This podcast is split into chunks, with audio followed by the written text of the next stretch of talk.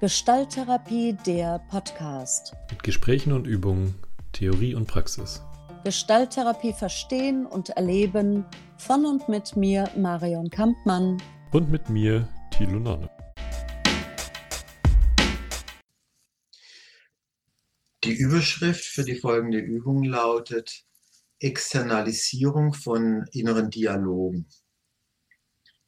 Das weiß ja jeder von sich, äh, dass wir fast ständig oder sehr oft, sehr häufig mit inneren Dialogen beschäftigt sind. Also Dialoge, wo wir lautlos, also ohne dass wir unsere Stimme benutzen, zu anderen Personen reden, was wir ihnen mal sagen möchten.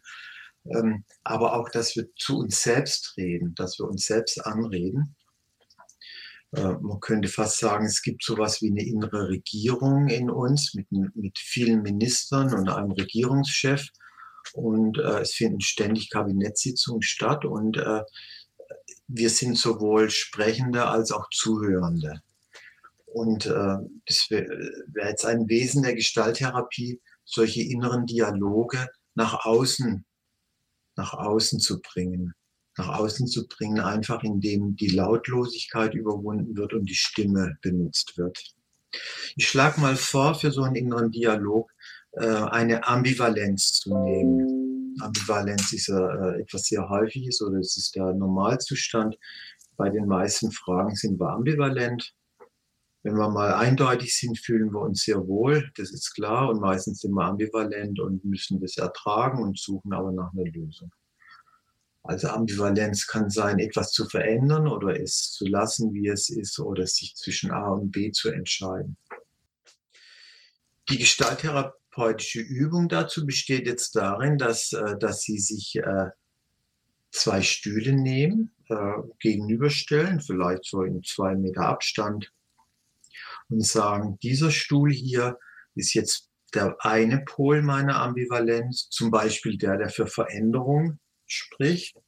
Beispiel, ich kündige meinen Arbeitsplatz, ich halte das nicht länger aus, ich mache da Schluss damit.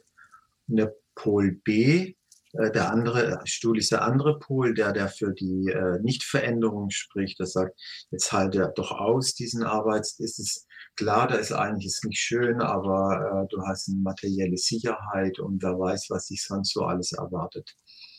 Ja, und jetzt äh, machen sie nichts anderes, als dass sie auf einen der Stühle gehen und anfangen laut zu sprechen.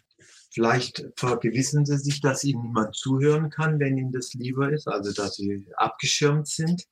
Aber es ist wichtig, dass Sie Ihre Stimme erheben und laut sprechen und fangen mal mit einem Pol an. Ja, ich werde hier ständig gemobbt zum Beispiel und äh, abgewertet und bin unterbezahlt und ich lasse mir das nicht länger bieten, ich habe das nicht nötig. Und dann entscheiden Sie, jetzt gehe ich auf den anderen Stuhl. Ja, aber bedenke doch, ähm, du musst eine Familie ernähren und das Arbeitslosengeld und so weiter. Das will ich jetzt nicht weiter äh, konkretisieren. Und auf die Weise gehen sie ein paar Mal hin und her. Also ich würde mal vorschlagen, dass sie auf jedem Stuhl viermal waren. Also dass sie achtmal wechseln. Wie lange dauert sowas? Es kann fünf bis zehn Minuten dauern.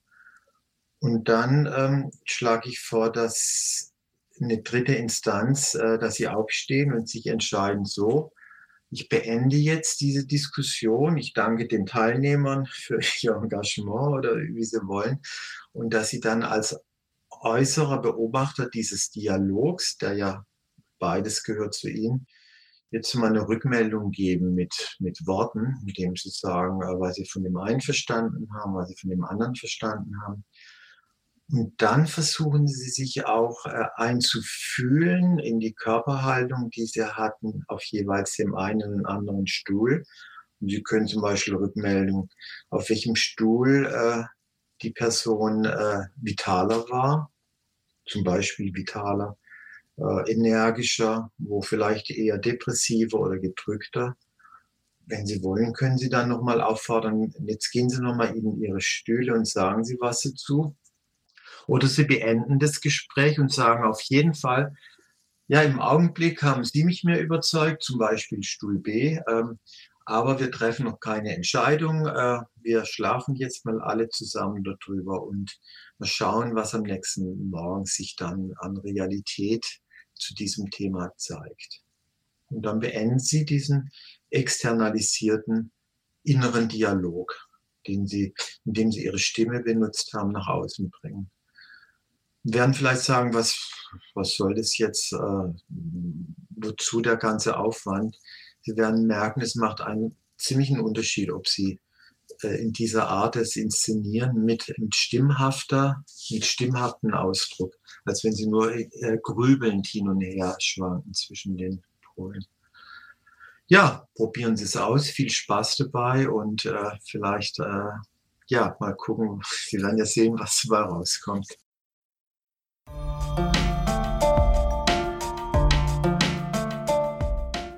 Das war Gestalttherapie, der Podcast. Wenn dir die Folge gefallen hat, hinterlass uns eine Bewertung und abonniere unseren Podcast. Bei Fragen und Kommentaren schreib uns gerne an podcast.eichgrund.de. In der Podcast-Beschreibung findest du außerdem Links zu weiteren Informationen. Vielen Dank, dass du uns zugehört hast. Wir freuen uns, wenn du dich genauso für die Gestalttherapie begeisterst wie wir. Bis zum nächsten Mal.